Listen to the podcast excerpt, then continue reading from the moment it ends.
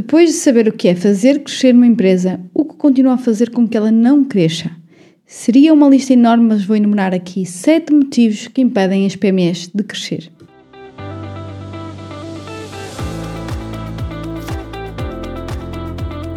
Hello, hello business lovers, como estão? Aqui estamos nós para mais um episódio e hoje vocês devem estar-se a perguntar Uh, mas ela vai fazer, falar do mesmo da semana passada. O que é fazer uma, crescer uma empresa? Por que não cresce a minha empresa? Calma, calma lá que eu já explico tudo. São coisas diferentes, não é? Então, primeiro, no episódio anterior, eu falei realmente o que é nós termos noção do que é fazer isto crescer a empresa, não é? O que nós temos de fazer crescer aqui, uh, um, aquele círculo virtuoso, não é? Crescer o valor da empresa. E hoje vou, e muitos deviam estar a pensar, ah, então, uh, porque é que realmente a minha empresa não cresce? Será que a minha empresa tem efetivamente um valor interessante se algum investidor quiser comprar? E então eu vou hoje enumerar sete pontos porque não cresce a minha empresa, porque é que as nossas PMEs estão estagnadas. Primeiro ponto, o primeiro ponto é, é tal como quando nós, qual caminho serve quando nós sabemos, não sabemos onde queremos ir, não é? Então, na, da mesma forma, nós não vamos conseguir fazer crescer uma empresa se nós temos enviesado o conhecimento do que é crescer uma empresa. Ou seja, se eu não souber o que é efetivamente crescer uma empresa, que eu expliquei no episódio anterior, eu vou estar a fazer qualquer outra coisa que não é isso, não é? Tal como eu falei, não é crescer vendas apenas, não é crescer em número de colaboradores necessariamente, é crescer o valor da mesma, o valor que alguém pagaria pela minha empresa. Quem não está a entender isto que eu vou falar e porque por algum motivo não ouviu o anterior, uh, o primeiro passo é ir lá, não é? E porque se eu não sei o que realmente é fazer uma crescer a empresa, como é que eu hei de conseguir, não é? Como é que eu hei de uh, conseguir ganhar um jogo de basquete se eu não souber qual é o objetivo do, para eu ganhar, né? como é que eu faço para ganhar, qual é o, objetivo do jogo, como é que eu consigo ganhar a equipa adversária. É mais ou menos isto. Uma empresa deve ser gerida como se fosse para vender, mesmo que não a queiramos vender. O crescimento da empresa inicia-se das vendas, mas depois devemos focar no lucro e este sim tem que se materializar em fluxo de caixa. Então, a maior parte dos empreendedores não sabe o que é crescer uma empresa, estão a focar e a colocar o esforço no sítio errado logo daí será um pouco difícil de nós fazermos crescer uma empresa se nem sabemos o que é que na realidade isso é, tá? Número 2, ocupar o lugar errado. O empresário não é um gestor, mas uh, é mais um operacional e mais um técnico. Quando isto acontece, é nós estamos a ocupar o lugar errado. Ou melhor, o empresário deve sim ser um gestor, mas quando essa condição não se verifica, quando o nosso gestor é mais um operacional, é mais um técnico, mais alguém que está a fazer uh, as atividades do dia a dia, ele está a ocupar o lugar errado e que, uh, que está a ocupar o lugar de um motor operacional e não de um gestor. E quando isso acontece, a minha empresa deixa de crescer. Ninguém pensa no negócio, o empresário só faz quando a dele devia estar a ser a pensar, que é a função melhor remunerada, devia estar a tomar decisões, a gerir equipa, basicamente a liderar o barco. Quando não se lidera o barco, o que é que acontece? Pois ele vai ao fundo, né? Então, como é que se faz isso? Como é que se faz isso de uh, gerir, de ocupar o lugar de gestor? Primeiro ponto, nós temos que ter dados, não é? E ler esses dados ou indicadores. E, com, e, e deve ser os certos, não é? Aqueles que nos fazem efetivamente caminhar no, no sentido do progresso e de crescer a empresa. Depois, tomar decisões de acordo com essa leitura de dados. A seguir, desenhar um plano e garantir que ele é executado de forma consistente.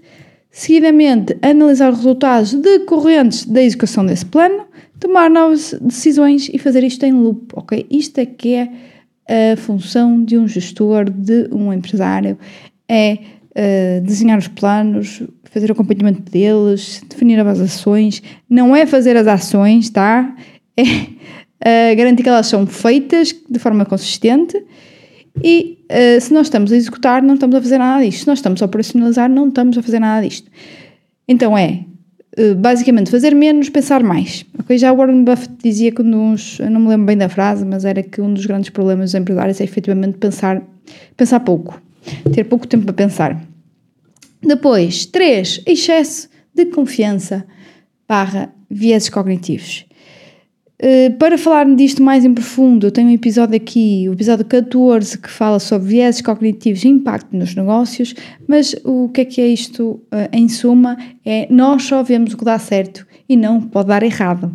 É muito típico da figura do empresário empreendedor, que tem muito aquele estilo empreendedor e pensa que a ideia dele é magnífica e que vai vender muito e isto é que é, eu sou um visionário porque ninguém viu isto e normalmente não é bem assim, não é? Não, não é toda a gente, outra gente é burra, não é?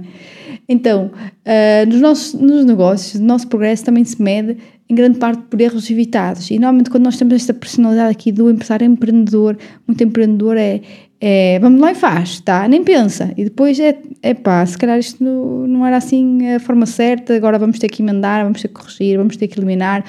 Ou até vive-se com a solução, que eu acho que até é pior, mas pronto. E efetivamente isso traz custos, custos de oportunidade, custos dos nossos recursos humanos, custos materiais que uh, poderiam não ter sido gastos se nós tivéssemos feito a coisa de uma forma mais uh, calma, mais ponderada. Então é preciso refletir sobre as coisas, é preciso colocarmos-nos em causa, fazer uma análise de risco àquilo que nós pretendemos fazer e termos um plano de mitigação desse risco. Depois, ponto número 4, procurar atalhos o que é fácil. Minha gente, coisas boas dão trabalho, coisas extraordinárias dão imenso trabalho, até porque se fosse fácil já alguém tinha feito. Então, sempre que escolhemos o fácil, nós estamos a comprometer o futuro, o longo prazo. Ok? Eu vou-vos dar um exemplo muito simples uh, na minha vida e vocês também se verão. Por exemplo, eu, eu, eu não me levem a mal, eu não estou a dizer aqui que há cursos superiores que são fáceis ou o que só o meu é, é difícil, mas é assim, contra factos não há argumentos. E uh, nós sabemos que cursos de engenharia, ou, ou, todos os engenheiros são burros, não é? Toda a gente que entra na, na, em engenharia é, é, mais burra que os outros, ou efetivamente são cursos mais difíceis. Cursos em que normalmente as pessoas demoram mais tempo para fazer, cursos em que as médias finais são mais baixas e, uh, por exemplo, faça outro curso, sei lá, uh, nunca, não quero dizer que esses cursos não sejam importantes, não é isso que eu estou a dizer, mas sei lá, uh, faça se calhar enfermagem, faça, não sei, a professora, professora de educação básica. Normalmente, as, as médias da final do curso, e mesmo anos de dificuldade de fazer o curso, é muito maior a engenharia, tá? Mas o que é que acontece? Normalmente, quando nós escolhemos uma coisa mais difícil, também há menos pessoas propensas a ir para o difícil e normalmente no longo prazo acaba por compensar, ok? Neste caso, não é, é o risco que nós tomamos em escolher uma coisa mais difícil, não é? Uh, o tempo que demora em nós uh, passarmos esta fase. E isso foi uma das coisas que, que eu quase que estive ali para, para trocar. E acho que foi uma das coisas que foi muito importante na, na, na moldagem da minha personalidade, que é escolher sempre mais difícil, pensar sempre no longo prazo. Uh, e escolher um curso de engenharia é uma dessas questões, ok? Porque eu tinha uma outra opção em cima, em cima da mesa que seria razoavelmente mais fácil, por assim, mas que no longo prazo não compensaria. Agora, mas vocês podem dizer, ah, mas todos os engenheiros chegaram longe e têm altos salários. Não, não é isso que eu estou a dizer. Estou a dizer, na maioria, na generalidade, se nós formos analisar o mercado, ok, nós temos muito, taxas de empregabilidade muito mais altas para engenheiros, por exemplo, do que se calhar para, para professores de educação básica. Estou a dar esse exemplo, mas poderia ser outro qualquer. Uh, nós temos remunerações muito mais altas, porque o, o, tempo para lá chegar é muito maior. E eu até posso colocar isto de outra forma: ser piloto de avião, ok? Quanto tempo é que eu tenho que estudar para ser piloto de avião? Qual é o grau de dificuldade, ok? E tem um risco associado a isso, não é? Uh, o, o, próprio risco de, de, de, de, tentar falhar, tentar falhar deste, deste tempo. Então, efetivamente, um, escolher um, um atalho, que é mais fácil, não nos levará uh, ao sucesso e por isso é uma das razões que leva muitas PMEs a não crescer. Pegamos sempre pelo, pelo, pelo atalho. Depois, 5. Este eu, eu falei ali um bocadinho no último episódio e vou falar outra vez. Misturar património pessoal com património empresarial. Minha gente, o dinheiro é da empresa, não é nosso, tá? A empresa é nossa, mas nós temos o nosso dinheiro, temos a empresa. Se querem ficar com o dinheiro da empresa ou de alguma forma com aquele ativo, vocês vendam-na. Para isso, façam-na crescer, que ela tenha maior valor de mercado, vendem e depois o dinheiro fica para vocês, tá? Destruir o valor da empresa em prol um estilo de vida, para mostrar, normalmente para exibir, exibir para ego. E eu, uh, muitos de vocês talvez saberão, eu sou daqui da zona do Minho então há uma expressão que eu uso muito que é aqui os patrões do Minho, que aqui, isso aqui é toda a hora. Uh, pessoas que têm empresas que não cumprem sequer com condições que são decretadas pela ACT, uh, eh, sei lá, em termos de remunerações, em termos de condições de trabalho, em termos de tudo, não uh, são uh, nojentas às vezes até na forma como tratam os colaboradores. E no entanto têm um Porsche à porta, um Ferrari. E no entanto uh, abrem falência de uma empresa e abrem outra a seguir, com outro nome diferente e deixam dívidas a toda a gente. E isto enraivece-me de uma forma que nem é bom. Pronto, e porquê? Porque misturam património pessoal com património empresarial, porque não pensam no crescimento de uma empresa. Dinheiro que devia ser utilizado no crescimento da empresa para criar mais vendas, lucro e fluxo de caixa, acaba por estar a ser utilizado a seu belo prazer do dono do negócio em coisas que não alimentarão este círculo virtuoso. E lembrem-se de que as pessoas que trabalham convosco estão também a partilhar deste risco, ok? Porque elas podem estar a trabalhar num sítio qualquer, então não brinquem com a, com a vida delas, tá? Depois, seis, não estudar sobre negócios. Muitas empresas não crescem porque não encontram novas formas de fazer as coisas, porque não discutem isto, porque nunca estudaram. Eh, um cozinheiro que sabe de cozinha, mas não sabe de negócios. Um cabeleireiro que sabe de cabelos, mas nunca estudou sobre negócios, não sabe de negócios uh, e não sabem e não estudam e por isso vão continuar sempre o mesmo, tá? Nós temos o viés que negócios não é preciso estudar, que é quase um poder inato, mas não é, porque as estatísticas mostram a qualidade que é a sobrevivência e a prosperação de empresas. Neste caso, a não sobrevivência e não prosperação das empresas. E a, a nossa sociedade não obriga um curso para ser empresário, não é? ou empresária. Uh, então, nós não o fazemos, porque Uh, diz, não é? Que alguém diz, decretou que para sermos advogados, nomeadamente para estar na ordem, ou para exercer a advocacia, nós temos de estudar direito. Para nós sermos médicos, vamos estudar medicina. E o empresário deve estar, estudar gestão. Vocês confiariam num médico que fez só o primeiro ano de medicina? Confiariam num médico que nem sequer pôs o pé na faculdade de medicina? Se calhar não. Então, aqui, eh, como empresários, nós também temos de estudar para ter sucesso, ok? Para saber fazer as coisas uh, da melhor forma. É claro que aqui ninguém é infalível, vai correr tudo bem, mas estudar ajuda e muito. E isso consegue-se comprovar com estatísticas. Bom, ponto número 7. Não ter as pessoas certas do nosso lado.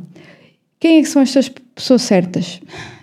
Pode ser uh, colaboradores, uh, e pode ser alguém que nos vai ajudar uh, a chegar a um, a um ponto um, melhor do que aquilo que nós estamos, um ponto que nós ambicionamos e um ponto que se calhar essa pessoa já fez o caminho. E uh, o que é que é esse ponto? É aquilo que nós quisermos, é o nosso objetivo. Quem é essa pessoa que nos pode estar do nosso lado a ajudar? É um mentor é alguém que está de fora e que analisa as coisas de uma outra forma, alguém que vê as coisas sobre nós que nós não conseguimos ver sobre o nosso negócio, talvez até de um setor diferente, que nos ajuda a ver o que nós não vemos. Já não sei se era o Bill Gates que dizia, não é? Que a realidade é que nós, uh, o que nos mata é aquilo que nós não vemos. Vamos mais longe, mais rápido quando temos um mentor e também nos obrigam a dar um extra mile, vais estar lá a apoiar, vais estar lá a dar aconselhamento com conhecimento de causa e própria experiência. Eu posso dizer aqui que eu era, por exemplo, um, um exemplo muito corriqueiro, né? Eu tinha, eu sempre pensei, porquê é que eu hei de pagar a uma pessoa, ter um personal trainer, quando eu simplesmente posso ir para o ginásio, alguém lá que me monta um plano, eu faço aquela coisa e vou lá e faço, não é? Ou até eu tiro um plano da net, o que seja. E eu então sempre fui relutando com isso. Mas eu posso vos dizer que a partir do momento que eu decidi colocar um personal trainer, hum, o crescimento foi abismal, não tem nada a ver. Para começar, o comprometimento, porque ele está lá àquela hora. Então, Bruno, se me estás a ouvir, tu não deves ouvir o meu podcast, mas eu vou-te dizer, ele está lá à minha espera. então é bom que eu me mexa e que esteja lá, porque assim, eu vou ter que lhe pagar de qualquer das formas, né? e também não gosto de deixar pessoas ali plantadas à minha espera. Depois, a, intensidade que nós colocamos é diferente, porque temos ali o peer pressure, temos ali que nos, alguém que nos está a, apoiar, depois é alguém que nos está a avaliar se nós estamos a, ver, a fazer as coisas corretamente, alguém que está a ver por um prisma de fora, que nós não estamos a ver, alguém que pode evitar custos desnecessários, neste caso, por exemplo, para a minha saúde, se eu não estiver a fazer algo bem, não é? Uh, então eu achava que não precisava de ninguém, mas na realidade veio melhorar muito a minha performance nesse, nesse ponto e isto acontece também nos negócios e com mentores de negócios. Eu agora faço mais, eu não desisto, eu faço melhor, eu evito erros, eu dou o extra mile. Uh, isto, por exemplo, é uma das coisas também que eu acho relativamente à nutrição. Já agora que estamos a falar nesse ponto, que é, ah, porque eu sei que é, é verdade, toda a gente sabe o que é que tem que fazer para emagrecer, não é? Assim, tem que comer menos do que aquelas que o organismo precisa, não é? Para emagrecer até do que, do que aquelas que gasta, não é? Uh, diariamente, só assim que há um déficit calórico que emagrece.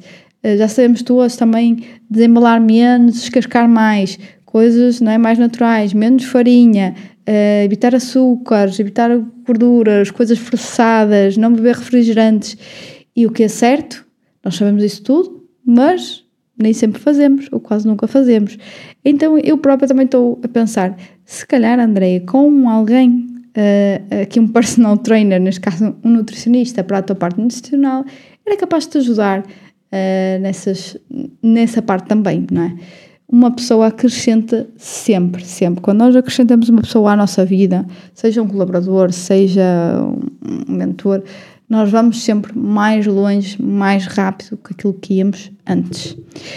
Bom, é este o episódio, o seguimento do último episódio. Espero que tenham gostado e fiquem aí, ouçam uh, o próximo episódio, porque também vai ser bem, bem, bem, bem especial. Depois vocês vão saber porque é que eu estou a dizer isto. Uh, não posso mais dizer para já, a única coisa que eu posso dizer é estejam atentos à minha newsletter, ok? Quem ainda não uh, recebe a minha newsletter, vá por favor ao meu site, tem lá andrerocha.pt e podem subscrever uh, aquela que eu chamo a minha lista VIP, ok? E saberão de tudo antes de todos os outros. Fico à espera de vocês no próximo episódio. Até lá, stay tuned!